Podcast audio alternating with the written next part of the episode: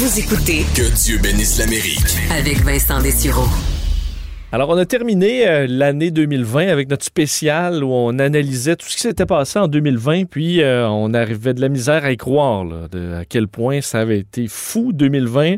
Ben, finalement, on commence 2021, euh, ma foi, sur, les, sur les chapeaux de roue, comme on aurait probablement jamais cru. J'avais très hâte de lui parler en ce début d'année à Luc La Liberté, avec qui euh, on parle depuis le début de Que Dieu bénisse l'Amérique. Bonjour, Luc.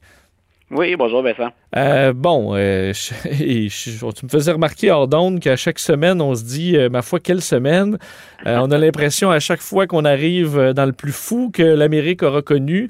Et là, on était loin de se douter. Ben, quoi qu'on a analysé ça un peu depuis le début, là, des possibilités de dérapage, mais on dirait que de le voir finalement, ce que tout, tout ça, vers, vers, ce, vers ce à quoi ça pouvait nous mener, là, que ça se produise finalement pour vrai, on n'en revenait pas, même si c'était quand même euh, pas si surprenant que ça pour des analystes comme toi. Ben écoute, c'est et il faut pas pour, nos auditeurs, il y a, a aucun analyste ou aucun observateur qui va dire écoutez, j'ai des talents de devin là. Ça fait trois ou quatre ans que l'ensemble des analystes, des commentateurs euh, aux États-Unis, ici, un peu partout sur la planète, ont dit qu'on a laissé Donald Trump jouer avec les allumettes au milieu de la station-service, beaucoup, beaucoup trop près des réservoirs. On savait pas que ça allait se produire cette semaine, on savait pas comment ça allait se produire, mais ça fait très longtemps qu'on évoque cette possibilité-là.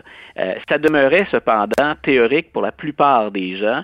Euh, puis, comme nos auditeurs, j'imagine, en tout cas dans mon cas, j'étais assis devant le téléviseur parce que je voulais voir le décompte des votes du collège électoral, la certification. Et écoute, j'étais hébété. J'étais hébété de voir ça, d'avoir entendu auparavant le, président puis ses, euh, ses enfants ou Giuliani euh, booster, craquer en très mauvais français, en galvaniser les, les- les troupes, mais qu'on ait pu entrer dans le Capitole puis aussi facilement en plus.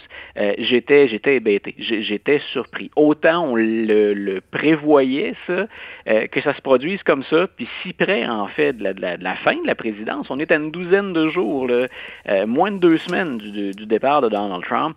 Euh, écoute, le, le symbole était très très très fort. C'était disgracieux, mais mais quel symbole des problèmes qu'on retrouve aux États-Unis, puis qu'on a balayé sous le tapis souvent ou qu'on a récupéré politiquement trop souvent. Euh, évidemment, les conséquences de tout ça vont être énormes. Euh, Dans, bon, dans mon introduction, je parlais un peu de tout ça. là. Il y a une cassure vraiment entre Donald Trump et une partie euh, même de sa base, euh, même Ouais. évidemment avec le Parti républicain. Et là, euh, bon, évidemment, ce- ce- de- depuis quelques heures après l'événement, déjà plusieurs réclamaient que Donald Trump quitte, là, mais dans la, dans la journée, là, qu'on devait invoquer le 25e amendement du côté des démocrates rapidement. Et bon, aujourd'hui, on est vendredi après-midi. On comprend que Nancy Pelosi a déjà engagé certaines procédures pour, euh, pour, pour, la, destitution. Euh, T'en es où là, dans ce que tu crois voir arriver dans le cas de Donald Trump? Est-ce qu'on va le laisser se rendre sans problème jusqu'au 20 en disant, bon, ben, on est trop près, ou au contraire, il y aura euh, des, des, mesures contre lui qui ont le temps de, de s'achever avant, avant la fin de sa présidence? Ouais, voilà, il y a, il y a une chose dans, dans, ma tête qui, qui est claire, et je pense que c'est clair pour une majorité d'Américains. Il faut qu'on passe un message fort. Il faut qu'il y ait une façon de sanctionner Donald Trump.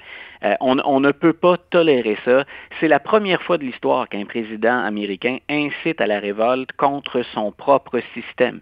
Ce qu'on a demandé aux partisans de Trump, est-ce que ces gens-là voulaient faire, qu'on y croit ou pas, au sérieux de la chose, c'était de renverser le processus électoral, de renverser une procédure qui était tout à fait normale. Euh, c'est un processus qui habituellement le relève de, c'est une habitude, c'est une tradition, c'est une technicalité. le mot est pas beau, mais c'est souvent ce qu'on utilise.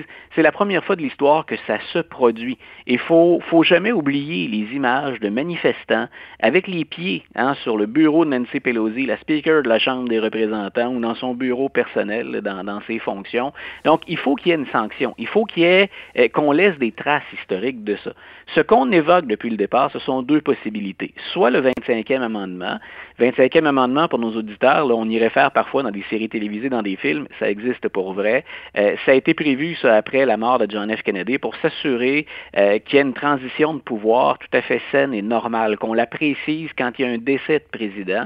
Mais il y a aussi euh, à l'intérieur de l'amendement un article qui prévoit qu'on peut retirer au président ses fonctions. C'était fait pour des raisons de, maladie essentiellement. Euh, puis on l'a utilisé pour Reagan, on l'a utilisé pour Bush fils quand ils étaient sous sédation pour subir des interventions, des, des examens médicaux. maintenant, ce que ça implique, le 25e amendement, c'est de dire Donald Trump n'a plus toute sa tête. C'est une autre game, comme on dit. Là, on est ailleurs, puis on n'a jamais eu à recourir à l'amendement sous cet angle-là. Ce que ça exige, c'est que le vice-président, puis dans une première étape, la moitié du cabinet, les, secrétaires ou les ministres, comme nous on dit, les plus importants, que ces gens-là écrivent au Congrès pour dire on pense plus qu'il capable de faire la job. Mais Donald Trump a le droit de se défendre. Et là, il faut que Mike Pence et l'ensemble du cabinet reviennent à viser le Congrès. Et ça implique ensuite que le Congrès se décide. Il reste 12 jours, rappelons-le, 13 jours. Donc, il ne reste que ce temps-là. Et je pense que Mitch McConnell, s'il y a une chose qu'il veut éviter, c'est demander aux sénateurs de se prononcer sur l'état de santé mentale, aux républicains en tout cas, sur l'état de santé mentale du président. Donc, le 25e amendement, c'est encore une fois un psychodrame. C'est encore une fois beaucoup, beaucoup de temps et beaucoup d'énergie, alors que la pandémie sévit, qu'on a des problèmes économiques, puis qu'on a des problèmes raciaux, etc., euh, puis des problèmes sur la scène internationale. Il y a aussi la procédure de destitution. Donald Trump deviendrait le premier président de l'histoire à subir la, procédure deux fois. C'est du jamais vu. Euh, et encore là, la procédure, elle peut traîner. La procédure, elle s'accélère. Ça prend pas toujours des mois, comme ça a été le cas dans la, ou des semaines dans, la première procédure de Donald Trump. Puis on peut penser qu'à la Chambre des représentants, ça irait très vite. Les démocrates sont majoritaires. Mais comme je viens de le dire, Mitch McConnell, euh, il a besoin de beaucoup de sénateurs républicains qui voteraient avec les démocrates pour dire on l'enlève, on le sort de là, Donald Trump. Euh, est-ce qu'il veut vraiment semer encore plus la bisbille puis l'affrontement qui se déroule au sein de ses troupes au Sénat actuellement? Moi, je pense qu'il laisserait mourir la procédure au-delà du 20 janvier et qu'on de toute façon, ça ne servirait à rien. En même temps, je viens de le dire, ne rien faire symboliquement, c'est très, très, très fort. C'est du jamais vu ce que Donald Trump a fait. Moi, je, moi, ce que je ferais si, si, j'étais les, les, élus, puis que je veux lancer un message fort, puis un message où républicains et démocrates se serrent les coudes pour dire il y a une limite aux politiques aériens. Moi, j'irais avec une motion de censure. C'est symbolique, mais ça laisse une trace dans l'histoire, puis un message fort aux Américains pour dire on est allé au-delà du raisonnable. On a franchi une limite. Là. Il ne faut pas que ça se reproduise. Mais euh, en même temps, Luc, tout, ça reste de, la, politique et de la survie politique euh, pour, pour tout ce monde-là. On s'en est tristement rendu compte dans les, euh, depuis des années aux États-Unis. Est-ce que quand même les, bon, l'impeachment, même si on, on, arrive à la fin de la présidence de Donald Trump, ça l'empêcherait de se présenter en 2024. Et, et, et, ça, est-ce que j'ai l'impression pour les démocrates, c'est à la limite nuisible parce que on préfère autant que Donald Trump continue de mettre le trouble dans le parti républicain. Mais pour les républicains, ça me paraîtrait un avantage de dire, là, on n'aura pas ce gars-là dans les pattes pendant quatre ans avec des rallyes partout. Au contraire, votons pour, euh, faire l'impeachment? On va pouvoir dire que historiquement, ben, le Parti républicain a résisté à, tout ce qui s'est passé, a réagi, puis on ne l'aura pas dans les jambes dans quatre ans. Est-ce qu'il peut avoir cette logique-là aussi? Ben écoute, j'arrive à peine à croire à ce que à ce que je vais te dire, mais il y a encore trop de partisans du, du président, puis trop de, hmm. de, trop de politiciens qui dépendent de la base de Donald Trump pour qu'on envisage même cette option-là. Moi, je pense qu'une motion de censure pour dire euh, on ne peut pas parler d'insurrection, on ne peut pas parler de trahison ou assaillir comme ça le, le, Capitole, je pense que ça, on peut aller chercher suffisamment d'appui pour voter en faveur de ça. Et ça resterait une tâche sombre dans le dossier de Donald Trump. Mais je pense que l'idée des républicains, on a encore le nez collé sur la vitrine et ces gens-là se disent, ben moi, je suis en élection si je suis un représentant dans, dans deux ans, parce que ça ne se finit jamais, le cycle électoral aux États-Unis. Plusieurs sénateurs dans deux ans mettre leur siège en jeu. Il y en a beaucoup qui sont encore au, trop près de leur calculatrice puis qui se disent au-delà de ce qu'on a vu et qui est disgracieux, est-ce que mon avenir politique est en jeu? Et, je pense que ce serait très difficile d'envisager une procédure de destitution. Ce que je te dis là, bien sûr, est subjectif. Oui. Il y aurait une prise de conscience, euh, je, ne suis pas dans la peau des, des, mm. sénateurs euh, républicains, est-ce qu'il y aurait une prise de conscience suffisamment forte pour dire il faut qu'on élimine ce mal-là? Moi, je pense que les partisans de Donald Trump sont très nombreux, déterminés, et que malheureusement, des sénateurs et des représentants vont encore croire qu'ils ont absolument besoin de ces gens-là.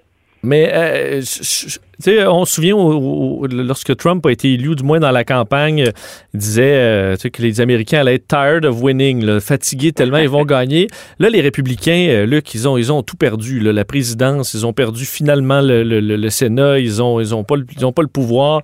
Euh, là, présentement, c'est que c'est pour le parti d'Abraham Lincoln, c'est une tâche euh, qui, qui s'enlèvera pas là, pour le parti républicain. C'est quand même le parti qui va avoir, sous, sous leur, leur, règne, va avoir eu une tentative d'insurrection complètement folle sur le Capitole. Ça, dans leur histoire, ça, va rester. Un bémol, euh, Vincent, ce que, ce que tu viens de dire. Écoute, je suis d'accord. Euh, le pouvoir à Washington, quand, on parle de, présidence et congrès, il est entre les mains des démocrates majoritairement maintenant. Mais ce qu'il ne faut pas oublier, c'est que les, républicains, à la dernière élection, ont effectué des gains à la Chambre des représentants et on pense même qu'en 2022, c'est pas impossible qu'ils reprennent la majorité à la Chambre des représentants. Les républicains ont fait sortir, même si Joe Biden gagne par quoi, grosso modo, autour de 7 millions de votes, euh, les républicains, dans certaines circonscriptions, sont sortis et sont sortis très, très, très fort.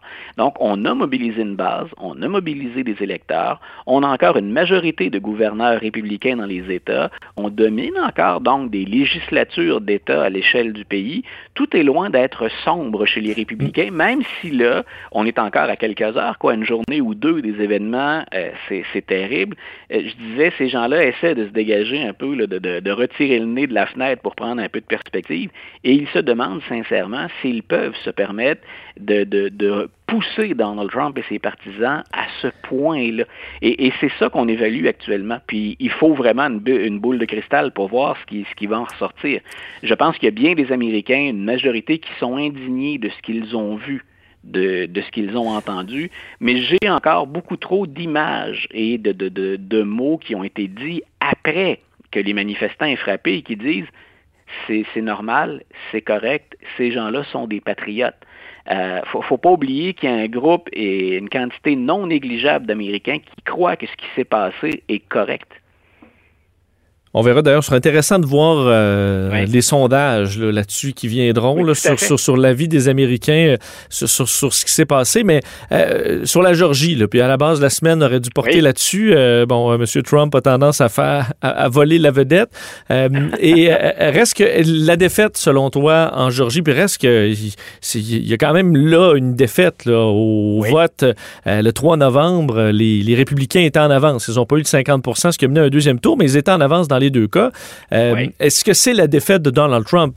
plusieurs républicains, même en Georgie, ont accusé le président avec toutes ces, singeries d'avoir causé cette défaite-là. Et c'est une défaite quand même très importante pour les deux prochaines années euh, au Sénat. Donald champ libre euh, à, Joe Biden. Est-ce que c'est la défaite de Donald Trump, celle-là, et, qui renforce le fait de dire, ben nous, on est le Parti républicain, on est capable de, gagner nous autres mêmes, et là, on a ce, boulet-là au pied, soudainement, et on serait peut-être mieux de, de couper la chaîne?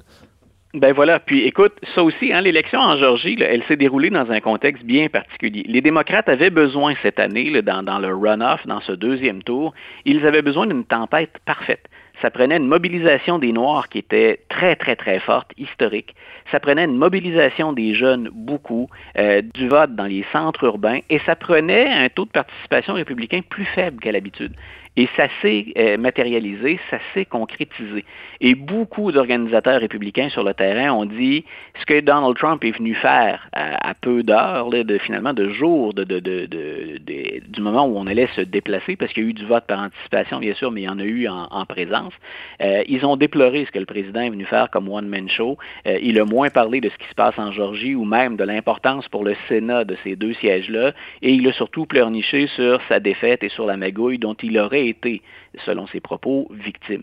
Donc oui, je pense que ça, c'est un message qu'on a bien enregistré. Il y a une limite, finalement, au, soit au charisme ou soit au message du président.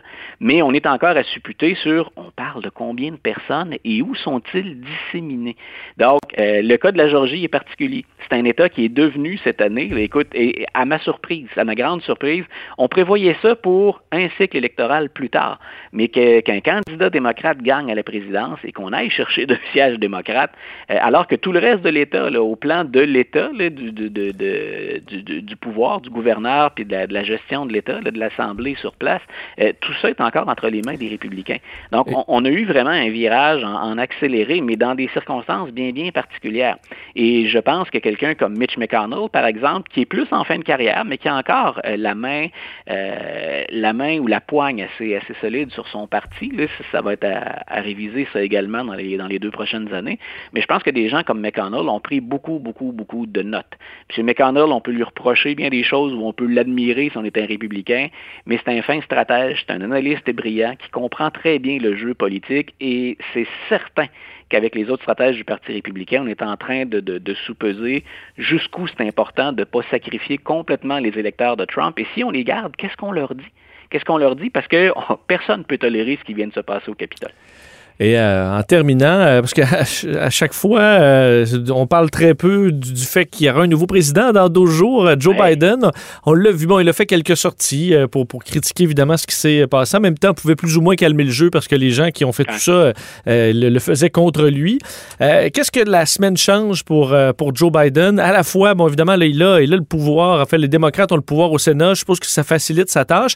Mais, mais, mais sur tous les, les, les, lendemains de, de, de ce qui s'est passé au est-ce que pour lui, ça lui, ça l'aide dans la mesure où le Parti républicain est en crise et aussi clairement pour les républicains modérés, ça montre que Joe Biden, c'était le choix du gros bon sens. Là, et ça prouve un peu ce point-là à tout le monde on, on l'a dit à plusieurs reprises pendant la campagne électorale, hein, pendant les primaires, mais pendant la campagne électorale, une des grandes forces de Joe Biden, c'est le fait que, et, peut-être qu'on devrait l'encenser un peu plus que ça, mais c'est le candidat acceptable. C'est pour beaucoup d'Américains un retour, dans la mesure où ça existe en 2021, euh, un retour à, à, la normale ou à la décence. Et je pense qu'on vient de confirmer, malheureusement avec ce qui s'est passé cette semaine, on vient de confirmer que Joe Biden est quelqu'un de décent, quelqu'un de responsable. Et ça, ça lui donne les coudées un peu plus franches. Les défis, là, écoute, c'est euh, combien de sommets doit-il franchir Joe Biden pour espérer, ne serait-ce qu'un temps soit peu, replacer les États-Unis sur la bonne voie pendant son, premier mandat? Maintenant, on sait qu'il a deux ans où il a les deux chambres de son côté. Donc, on, on vient de lui donner un petit peu plus d'air, un petit peu plus d'oxygène. C'est enfin, on a quelqu'un de décent. Et même s'il a des pressions très fortes sur sa gauche, Joe Biden, euh, je pense que même cette gauche va devoir attendre puis calmer un peu ou modérer ses ardeurs, les, éléments les plus progressistes. Je pense que Joe Biden a tout ce qu'il faut pour dire est-ce qu'on peut simplement donner au pays un petit peu plus de cet oxygène dont moi je bénéficie? Est-ce qu'on ne peut pas permettre aux Américains de respirer puis de cesser de s'inquiéter de la gouvernance pour qu'on se concentre sur l'économie et surtout sur la santé des Américains? Joe Biden, non seulement vient d'obtenir une petite marge de manœuvre supplémentaire, mais il a des vaccins. Joe Biden a dit Je vais d'ailleurs dépenser tous les vaccins qu'on a. Il n'est pas question de retenir une deuxième dose. Il le confirme encore aujourd'hui. On vaccine, on vaccine à toute vapeur. Il risque, Joe Biden, d'avoir d'ici le mois de septembre, octobre prochain, de meilleures nouvelles au plan économique, mais surtout de meilleures nouvelles au plan de la santé. Il y a un mm. contexte qui est favorable. Tout ça aide Joe Biden, Vincent. Et c'est sûr que ça ne peut pas être pire. On est à peu près à 4000 morts par jour aux États-Unis. Euh, nouvelle qui. Euh, la, la, deuxième journée où on franchit la barre des 4000 morts? Puis le pire, c'est qu'on le fait presque dans différence, tellement le cirque Trump prend encore toute la place. Effectivement. Donc, euh, on verra et on s'approchera la semaine prochaine. Ce sera notre dernière émission du règne Trump. Alors, on pourra analyser ce qui s'en vient parce qu'on s'approchera de, de l'investiture sous très haute surveillance. On peut, euh, on peut euh, en, en, être certain. Luc, merci encore. On se reparle la semaine prochaine. Bonne fin de semaine, Vincent. Salut.